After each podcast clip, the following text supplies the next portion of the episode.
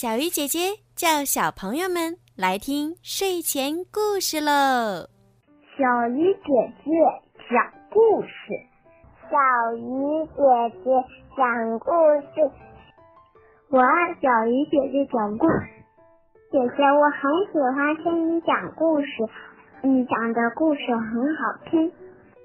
小鱼姐姐，我每天晚上都听你讲故事。谢谢小鱼姐姐，每天给我们讲睡前故事。小鱼姐姐，我每天晚上都听你的故事。亲爱的，大朋友、小朋友们，你们好，欢迎收听儿童睡前精选故事。我是每天给小朋友们讲睡前故事的小鱼姐姐。今天的故事呢，要送给可爱的小葡萄宝贝。爸爸妈妈为你点播了属于你的专属故事。爸爸妈妈想对你说：“我亲爱的小葡萄，一转眼你已经快四岁了，在妈妈、爸爸的眼里呀，你是最可爱、最懂事的宝宝了。妈妈、爸爸很爱你，祝愿你天天开心、健康成长。希望今天你听完妈妈给你点播的。”我不再吃手了。这个故事后，会改掉吃手的小毛病哦。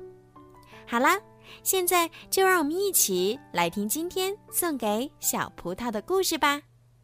我不再吃手了，不要再吃手了。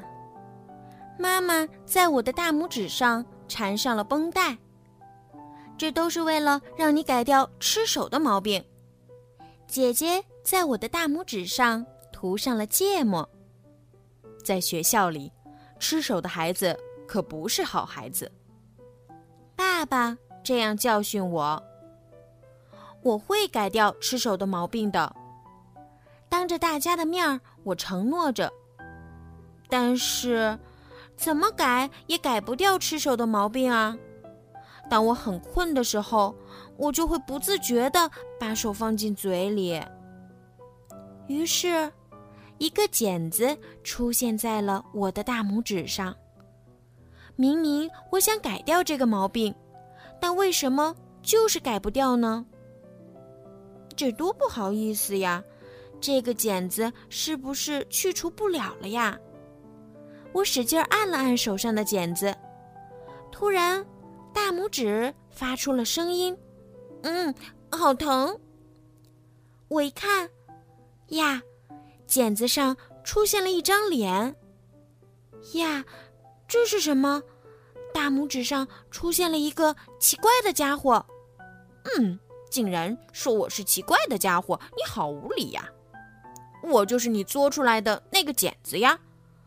因为你每天作我，所以我就长成现在这样了。以后请你经常作我，好让我茁壮成长。不会吧，这可怎么办呀？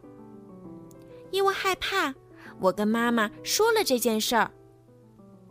大拇指上的茧子竟然说话了：“你不是说会改掉吃手的毛病吗？怎么还长茧子了呢？”妈妈笑着说道。爸爸和姐姐也笑了起来。当房间里只有我一个人的时候。剪子上的脸才会出现。当大家都在的时候，我的大拇指就是下面这个样子。当我一个人的时候，剪子对我说：“喂，像平常一样作我吧。”“不，我要忍住，我要忍住，你不要说了。”“别不理我呀，快作我吧。”“忍住，忍住，坚决不作了。”作我吧，不作不作。即使不吃手，我也睡得着，因为我在大拇指上缠了绷带。第二天，妈妈表扬了我，嗯，真棒，你昨天一天都没有吃手呢。这样说来还真是，昨天一天我都没有吃手呢。好，今天我也不吃手。于是，我在大拇指上贴了创可贴。如果大拇指上的茧子不停地长下去，我就麻烦了。如果茧子长得非常大的话，我就不能去学校了。所以我下定决心再也不吃手了。从发现茧子到现在已经两周了，我一次手也没有吃过。即使不贴创可贴，我也可以做到不吃手了。喂，你真的不作我了呀？你以前那么喜欢作我。对，我不会再作你了，因为不作你，我也过得很好。大拇指上的茧子深受打击。从那天开始，茧子一天天的消退。第一天，第二天，到了第三天，茧子已经不说话了。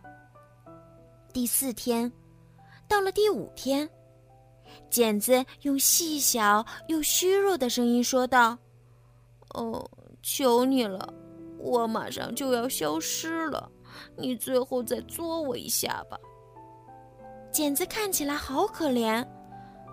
好吧，那我就作你一下吧，只作一下哦。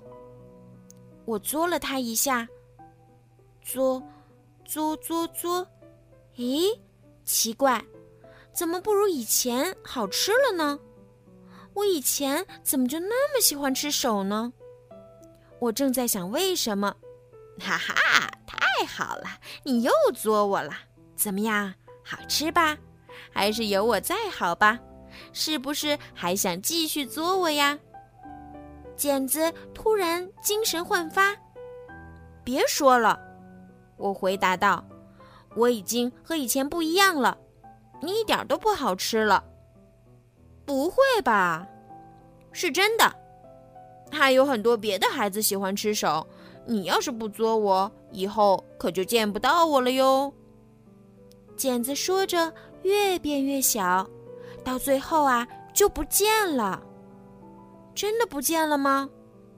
我在长茧子的地方找了又找，看了又看，茧子真的不见了。从那以后，我再也没有吃过手。这真的要感谢那个茧子啊！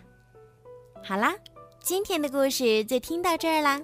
希望小葡萄可以改掉吃手的坏毛病哦。还有在听故事的小朋友们，小鱼姐姐希望啊，你们也可以改掉自己身上的坏毛病，成为一个乖宝宝哦。如果你们想让自己的声音出现在小鱼姐姐的节目当中，可以让爸爸妈妈关注小鱼姐姐的微信公众号“儿童睡前精选故事”，然后在后台语音留言给我哦。好了，孩子们，晚安，小葡萄，晚安喽。